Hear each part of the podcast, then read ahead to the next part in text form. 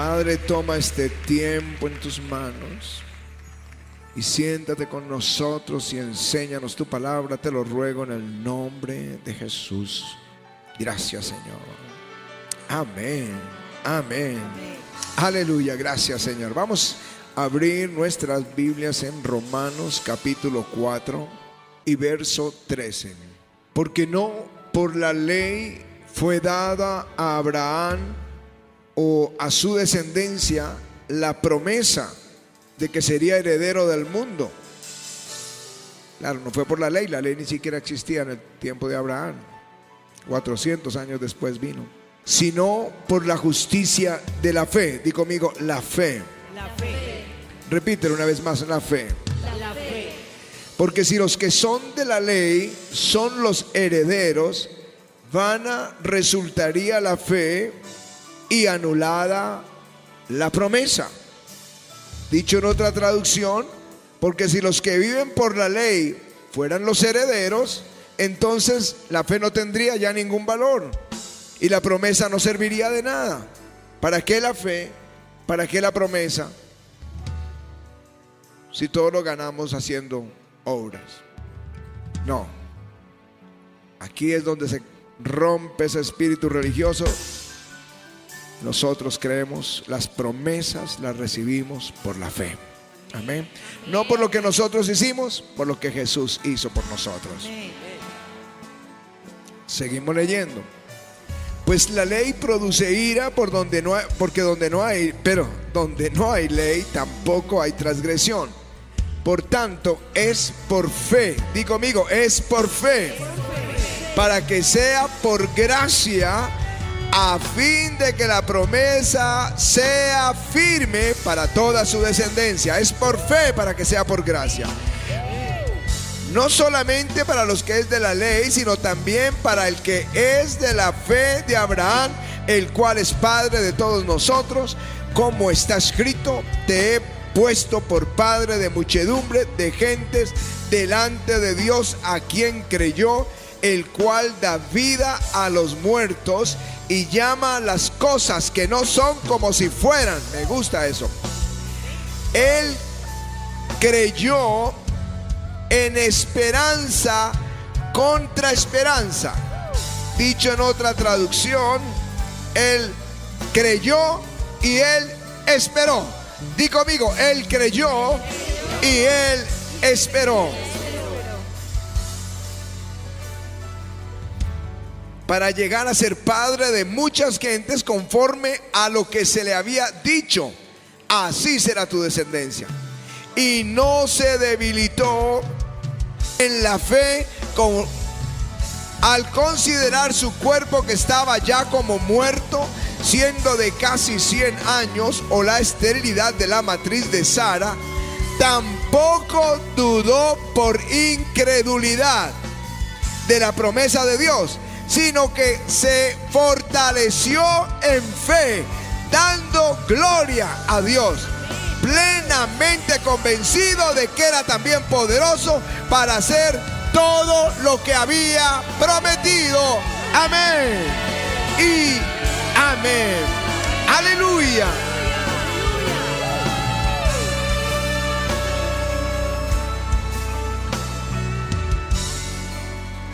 Estos últimos dos meses, espiritualmente, siento que está pasando algo impresionante.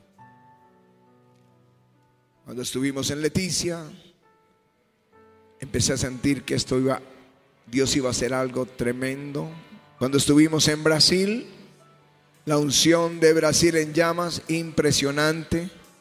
Luego el Congreso Mundial del Avivamiento, que lo vivimos todos nosotros. Y luego el ataque a muerte, pero de resurrección de Jet y lo que yo sé en mi espíritu es que vienen niveles altos de conquista para todo el avivamiento, para su iglesia. Aleluya. Niveles altos de conquista.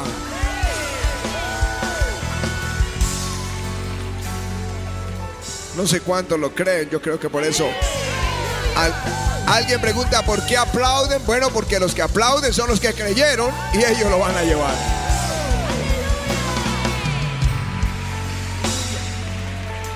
Es muy importante que entiendas la fe. Porque en el Evangelio Jesús protagoniza la fe. Para aquel entonces Israel estaba obsesionado con la ley y una cantidad de mandamientos de hombres que ellos mismos establecieron. Pero Jesús protagoniza la fe por encima de las obras. La misma gente le preguntaba, Señor, ¿qué tenemos que hacer para hacer las obras de Dios? Y él les contestaba, creer en el que él ha sido, en el que ha sido enviado. ¿Qué tenemos que hacer? Creer. ¿Qué tenemos que hacer? Creer.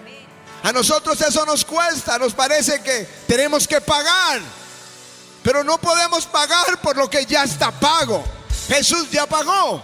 ¿Qué tenemos que hacer? Creer. ¿Qué tenemos que hacer? Creer. ¿Qué tenemos que hacer? Creer.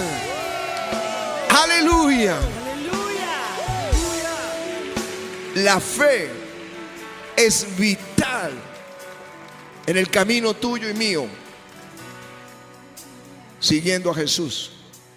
Por la fe somos salvos, por la fe somos sanos, por la fe somos libres, por la fe somos prosperados. Cuando ofrendamos lo hacemos por la fe. Y vamos a entrar en esa puerta de perla por la fe.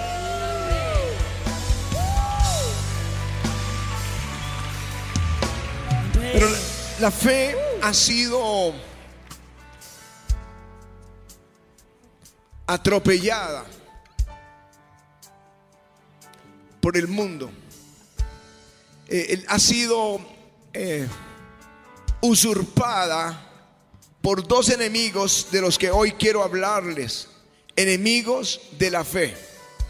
Que son, estos son los enemigos.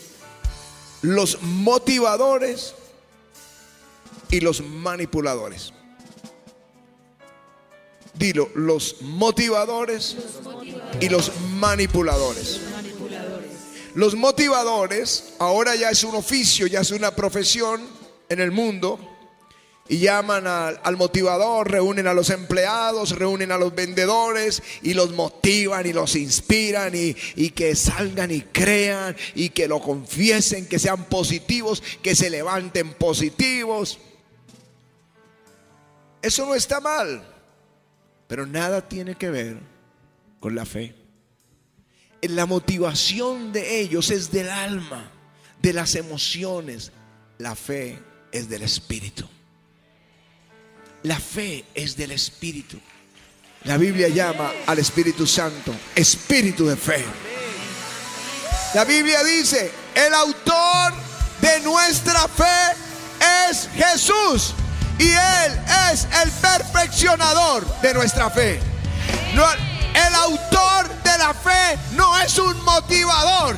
El autor de la fe no es alguien con buenas iniciativas. El autor de la fe es Jesucristo, el Hijo de Dios. Aleluya.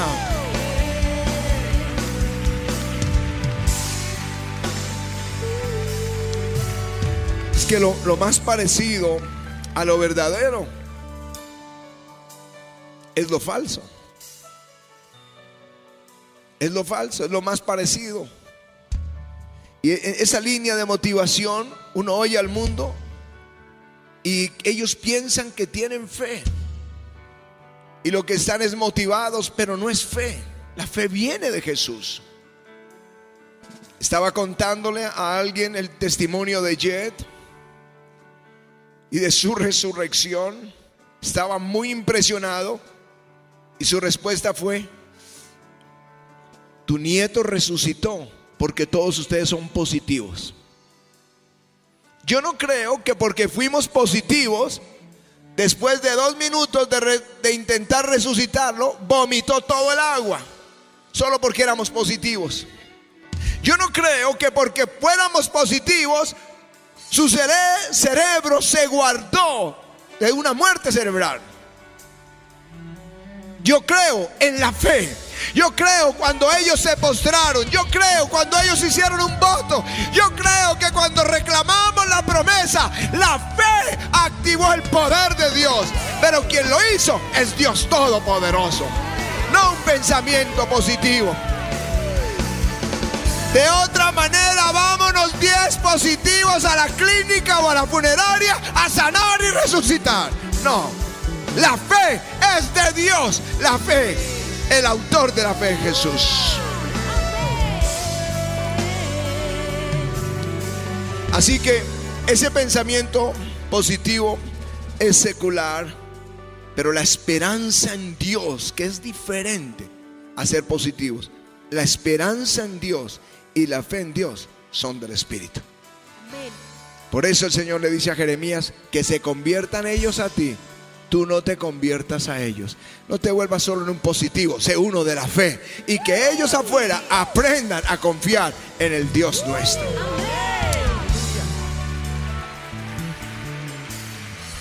El otro grupo enemigo de la fe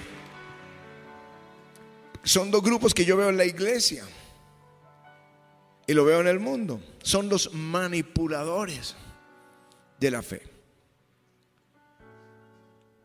El pueblo de Israel se había apartado de Dios. Había corrupción hasta en el sacerdocio. Las ofrendas eran menospreciadas. Y Dios se apartó porque Israel lo sacó de sus caminos. Él se apartó y vinieron los filisteos. Y en un día mataron cuatro mil israelitas. El pueblo vino llorando. Está en primer libro de Samuel y capítulo 4. Vino llorando el pueblo. Y preguntaron el uno al otro, ¿por qué Dios nos abandonó?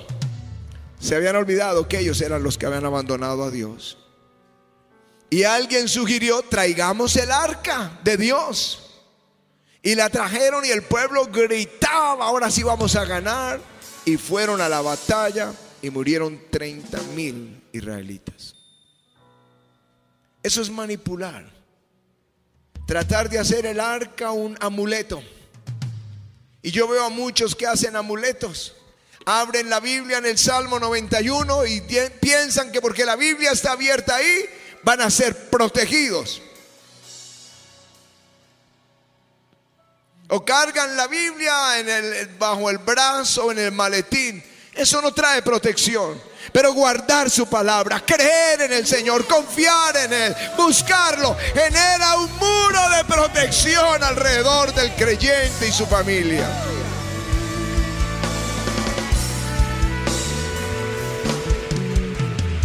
Como diciendo, como tenemos el arca, tú tienes que defendernos. No. Ellos tenían que volverse a Dios con el corazón y confiar ahora sí en su protección. Entonces algunos están comprando la casa, tienen un presupuesto de 200 millones, pero se enamoraron de la de 500. Ah, por la fe, comprémosla por la fe.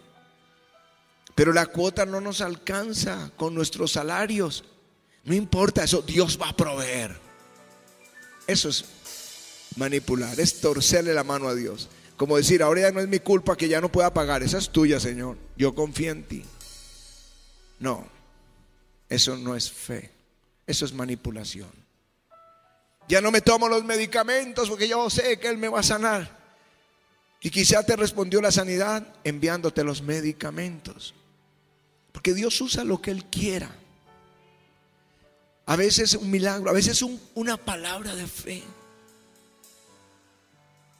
Una oración. Pero también lo he visto usando los medicamentos, o las cirugías, los tratamientos. Lo importante para ti es saber que Él sí quiere tu sanidad.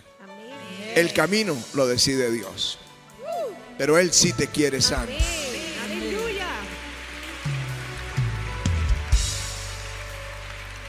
Dentro de estos manipuladores están algunos como Tomás. Tomás no estuvo el día que Jesús apareció resucitado a sus discípulos. Cuando vino Jonás le contaron y él dijo, no, yo no, si no veo, no creo. Si yo veo la huella en sus los clavos allá, en, en su mano, y yo no toco el costado donde clavaron esa lanza, yo no creo. El día que lo vio, se botó y le dijo, Señor y Dios mío. Y el Señor lo reprendió, le dijo, porque viste, creíste. Eso no es fe. Bienaventurado el que creyó sin haber visto. Yo no lo he visto, pero creo que Jesús es el Señor. Tú crees que Jesús es el Señor. Eres bienaventurado. Eso es fe. Lo otro es manipulación. Muéstrame y te creo.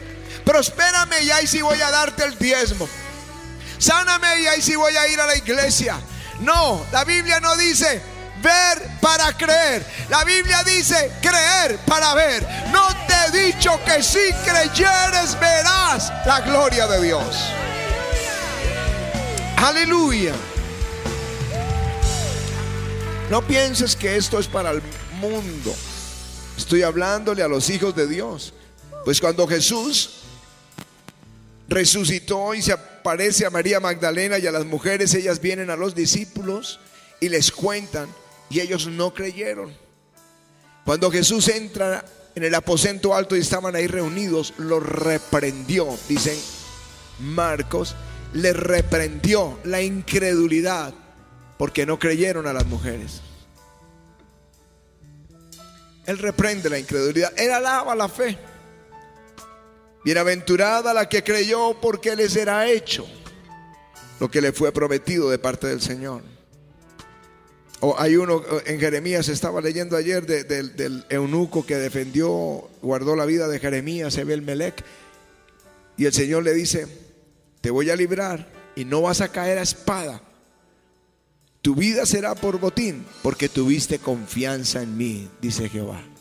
Él le gusta a la gente que confía en Dios. Él quiere que tú confíes en Dios. Yo sé lo que son esas batallas. Y sé que nos descomponemos. No es que pasemos ya, ah, Dios me va a guardar. A veces me, choca la presunción de algunos de su fe. La fe no se, no se presume. ¿Está o no está? Cuando nos llamaron para decirnos que Jed estaba muerto, que estaba, se ahogó. Todos ellos reaccionaron, unos a hacer votos, otros a clamar en lenguas, a gritar en lenguas.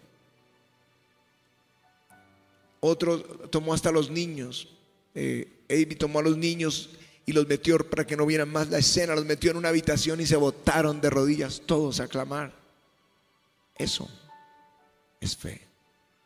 Cuando estaba, nosotros estábamos en el aeropuerto, en el instante en que oí la noticia, dije, no, no puede ser. Tú me lo prometiste. Y el diablo empieza a susurrar, o la mente, ¿será que Jet como se murió y me prometió un, un nieto que sería, eh, que nacería un nieto que sería el pastor, a lo mejor viene otro bebé? Todo eso pasa en la mente en fracciones de segundos. No, no, no lo acepto. Tú lo prometiste. Tú lo prometiste. Tú lo prometiste. Esto no lo estoy fabricando. No viene de un manipulador y no viene tampoco de un motivador. Vino de la palabra de Dios. Tú lo prometiste. Tú lo prometiste. Y Dios le dio la vida en respuesta a la oración de todos, pero fue Dios el que lo hizo. La fe de la Biblia tiene eso. Déjenme le digo cuatro cosas que tiene la fe de la Biblia. Una, tiene una promesa. Tiene una promesa, di conmigo, tiene una promesa. Cuando leí el texto de Romanos 4, dice que Abraham, dice, conforme a lo que se le había dicho, así será tu descendencia. A él se lo dijo el Señor, a él se lo prometió el Señor. La fe viene por el oír la palabra de Dios. Hay una promesa, di conmigo, hay una promesa. Si tú vas al segundo libro de Crónicas, capítulo 20, está la batalla donde tres naciones se aliaron para destruir a los judíos en Jerusalén y al rey Josafat. Y Josafat, como todo ser humano, un hombre de la fe, su historia es impresionante. Pero como todo ser humano se angustió y lloró y no comió nada y reunió a todo el pueblo en ayuno y clamaron todo el día llorando y toda la noche. Y al día siguiente, cuando era la hora de la guerra, toda la orquesta y los músicos estaban vestidos como para el coro. Y Josafat con ellos cantando. Josafat, ¿estás loco? Ayer llorabas y llorabas y ni comiste porque ibas a ser destruido. Y hoy estás cantando. Él diría, tengo una palabra, tengo una promesa. No temáis ni os amedrentéis delante de esta multitud tan grande, porque no es vuestra la guerra, sino de Dios. Ahí cambió su corazón. Eso es la fe. Tiene una promesa.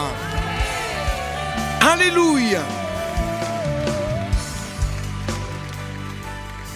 Gedeón comienza el capítulo de Gedeón, en el capítulo 6, la historia de Gedeón, escondido en una cueva lleno de miedo por los madianitas, escondiendo la poca comida.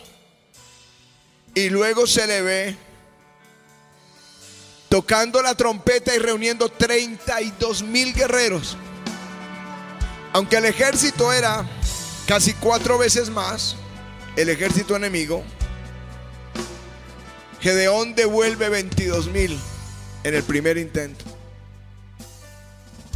Yo no lo hubiera hecho. Cualquier militar inteligente no lo hubiera hecho. Es mejor 22 mil entre cobardes y pusilánimes, pero es que, como dice el dicho, no somos machos, pero somos muchos. Pero él los devolvió. Y luego devuelve 9700 y queda con 300. Gedeón, ayer estabas llorando entre una cueva lleno de miedo. Y hoy quieres enfrentar 135 mil madianitas con 300 personas. Él te diría, tengo una promesa de Dios. Él me dijo, ciertamente yo estaré contigo y derrotarás a los madianitas como un solo hombre. Aleluya. Aleluya. Él tenía una promesa. Déjenme les digo algo más. Primero, que tienes que saber de la fe. Tiene una promesa de Dios. Lo segundo que tienes que saber de la fe es que tiene pies. La fe tiene pies. La fe viene por el oír la palabra de Dios. Tú oyes la palabra y la fe viene a ti. En cuántos sermones el Espíritu de Dios te ha hablado y la fe vino. Mientras yo estoy predicando, la fe viene caminando a tu corazón. Esta fe es el Espíritu Santo. Él es el Espíritu de fe.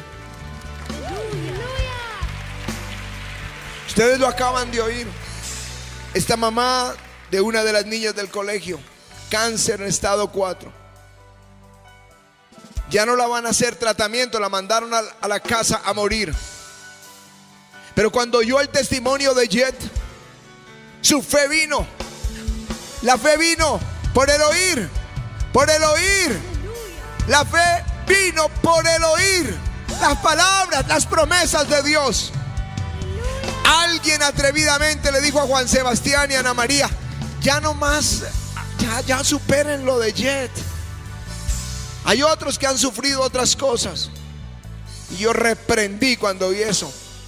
Dije, díganlo todo el tiempo. Porque la Biblia ordena contar sus maravillas. Porque la fe viene a la iglesia cuando oye que Dios hace milagros.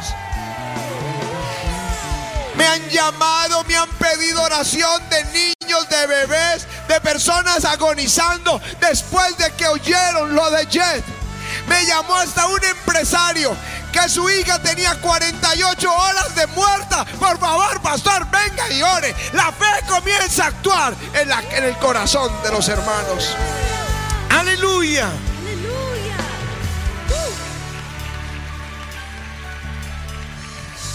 Un texto que me dio Emanuel, pero ahora no lo encontré.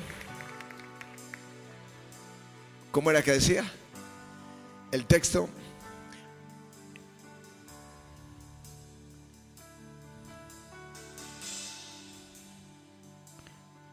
Dice, ah, está en inglés, pero dice, pero sin fe es imposible agradar a Dios, eso es Hebreos 11.5, pero dice, una traducción dice, pero sin fe es imposible caminar con Dios. Él camina con los que le creen. Él camina con los que le creen. Y aquí es donde vengo a decirles otra cosa. Es, él, la fe tiene pies. En las aflicciones viene la fe. En el sermón viene la fe. Cuando lees la Biblia, todos los días la leo, todo el tiempo. Pero hay un momento donde la fe viene al oír la palabra de Dios. Ella tiene pies. Hace que actúes. Abraham cambió su nombre. Se fue, yo creo, a la notaría. Cámbiame mi nombre, ya no me llamo Abraham, soy Abraham. Cambió su documento, reunió a todos sus siervos. No me llamen más Abraham. Yo soy Abraham. Yo soy padre de multitudes. Aleluya. Es, es que viene hacia ti caminando y hace que tú camines. Vino hacia nosotros la promesa, hagan un servicio de milagros y de ahí salimos a caminar y hacer ese servicio de milagros. La fe camina y te hace caminar. Pero hay algo más que quiero derribarles hoy.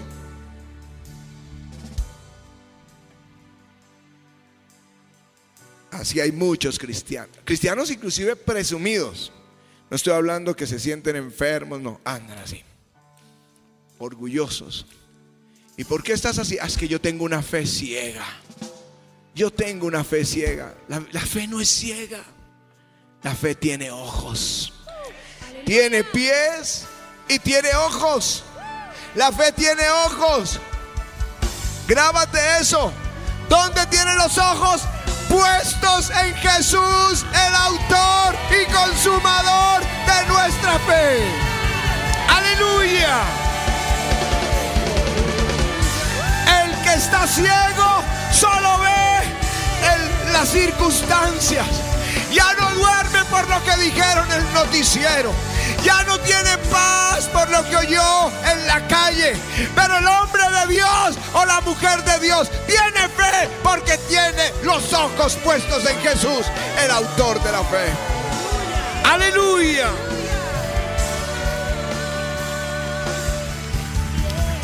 Nos pasa. Una cosa sorprendente de esa experiencia con Jed es que era una lucha entre la muerte y la vida. Y como te lo mostró Esteban, el Señor, cuando mirábamos en lo natural, el bebé se nos iba. Pero cuando mirábamos en lo espiritual, el bebé se levantaba. Es donde tienes puestos los ojos.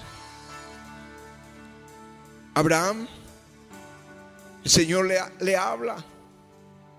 Abraham, tu galardón será grande sobremanera. Y él estaba todo deprimido, como el niño regañado. No, ¿y para qué me sirve? Si no tengo hijos, no tengo un heredero, me toca dejarle todo a mi esclavo. El Señor lo saca de la tienda y le dice, no, Abraham, tu descendencia será como las estrellas de las, del cielo. Y si ya vieron los, las fotografías de esta semana, donde ahora ven mucho más allá, son más estrellas de lo que pensamos, más universos de lo que pensamos. Ese es el Dios nuestro más grande de lo que tú y yo pensamos. Las estrellas representan las promesas de Dios. Abraham, alza tus ojos y mira las promesas. Aleluya. La fe tiene ojos. Y la fe te da fuerzas. Te da fuerzas. Sara no tenía fuerzas para tener un bebé a los 90 años. Pero en Hebreos dice, por la fe recibió fuerzas para dar a luz ese bebé. Dios te va a dar fuerzas. No importa que estés en ese estado 4 del cáncer. La fe te levanta para caminar con nuevas fuerzas. Aleluya. Aleluya. Te estoy dando cuatro cosas que son la fe. Uno, tienes una promesa. La fe tiene una promesa. La fe tiene pies que vienen hacia ti cuando oyes la palabra. La fe tiene los ojos abiertos, bien abiertos, mirando a Jesús, esperando por su poder. Y la fe te da nuevas fuerzas. Todos van a correr y tú vas a enfrentar. Todos van a tener hambre, tú vas a estar saciado. Que tienen las promesas. Todos ven a Faraón, tú ves la gloria de Dios. Todos ven los colmillos de los leones y tú ves al rey que tapa la boca del león. Tu visión es diferente. Tu caminar en la fe es diferente. Levántate y dile, Señor, ya no voy a temer más. Yo voy a confiar. Dame la fe de la Biblia. Dame tus promesas. Y Señor, hay, hay alguien que quiere, desesperado, necesitaba salir de esa postración. No es positivismo, no, no. No son los manipuladores. No son los motivadores. Es el Dios de la Biblia que te da la fe para vencer. Levanta tus manos y dile, Señor, dame esa fe.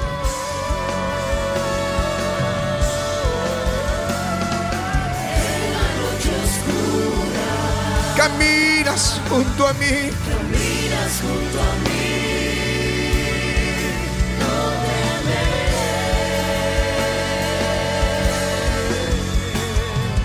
En la noche oscura.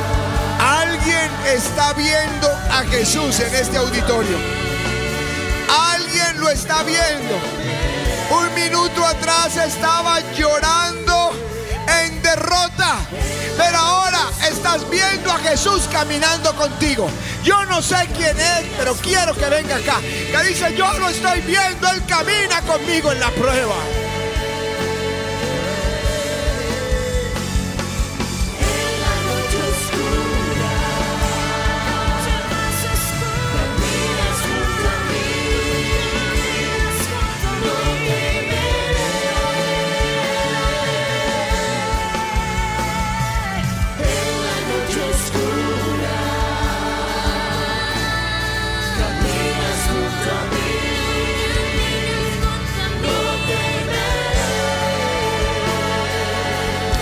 Noche oscura. En la noche oscura. Caminas junto a mí. No temeré. No temeré. No temeré. Dile a Jesús, no temeré. No temeré. No temeré.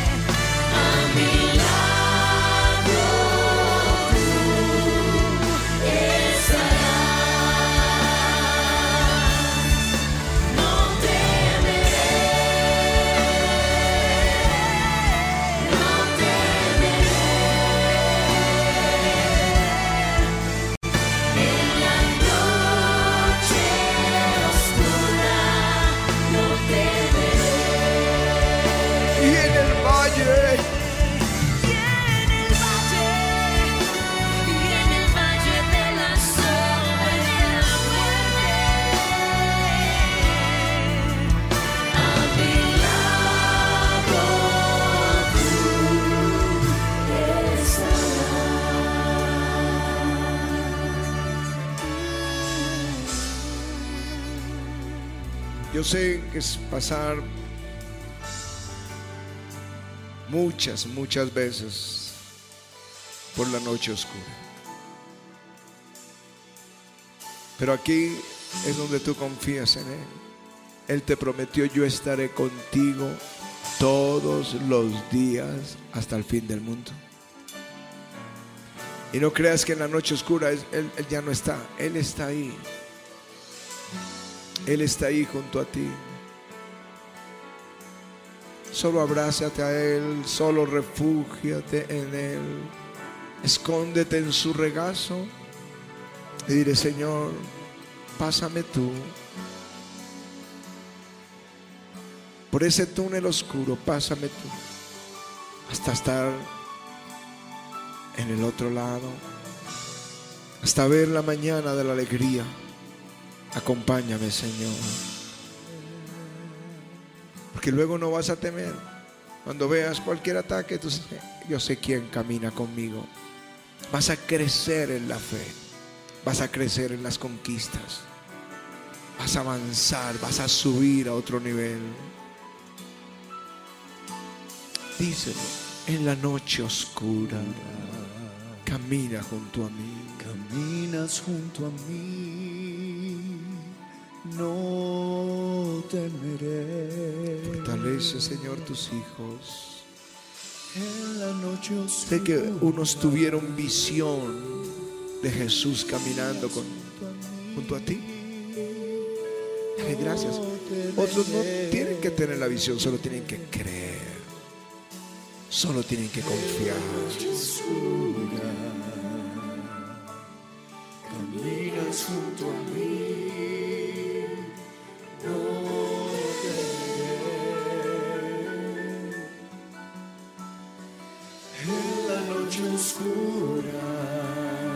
no es ser positivo, no.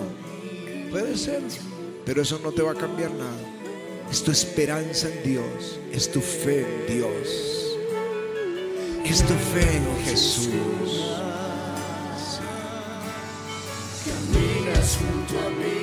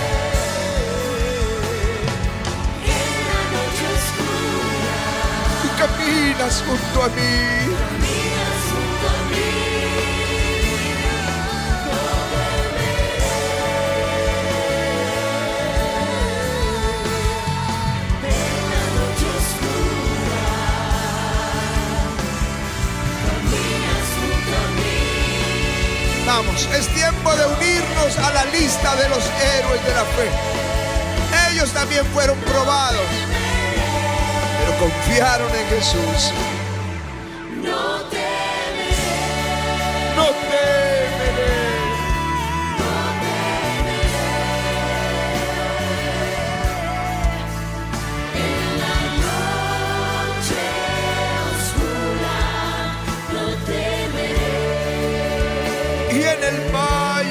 Sombra y de la muerte,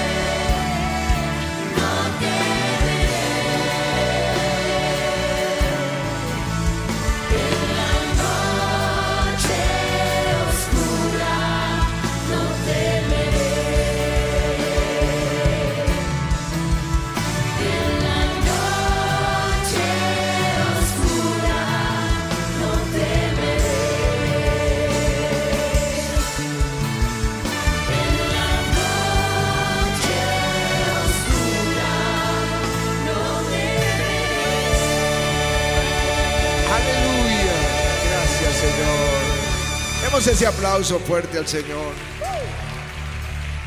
Cuando el, capítulo 11 de Hebreos habla de los de la fe de Abel, su ofrenda es una señal de fe. Enoch, caminar con Dios es una señal de fe. Noé tuvo una palabra y construyó un arca en un tiempo en que no había lluvias. Abraham dejó su tierra y su parentela porque tuvo una palabra de Dios y confió. Y comienza a mencionar a todos y luego habla de grandes guerreros, Raab, de Gedeón, de Barak, Sansón, Jepté, todos ellos. Y luego dice, y las mujeres, ven bebé, ven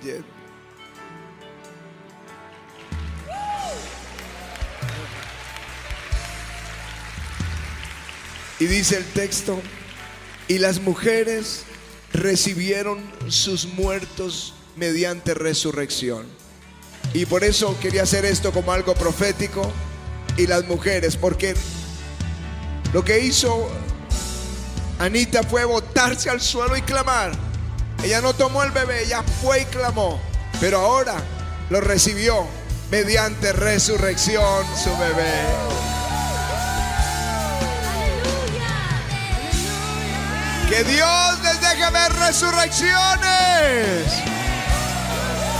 Aleluya. Fortalece, Señor, la fe de tus hijos. No es ser pensamiento, no es tener pensamientos positivos. Claro que deben tenerlo, lo bueno, lo justo, lo santo. Pensar en eso. Pero eso no es lo que va a cambiar.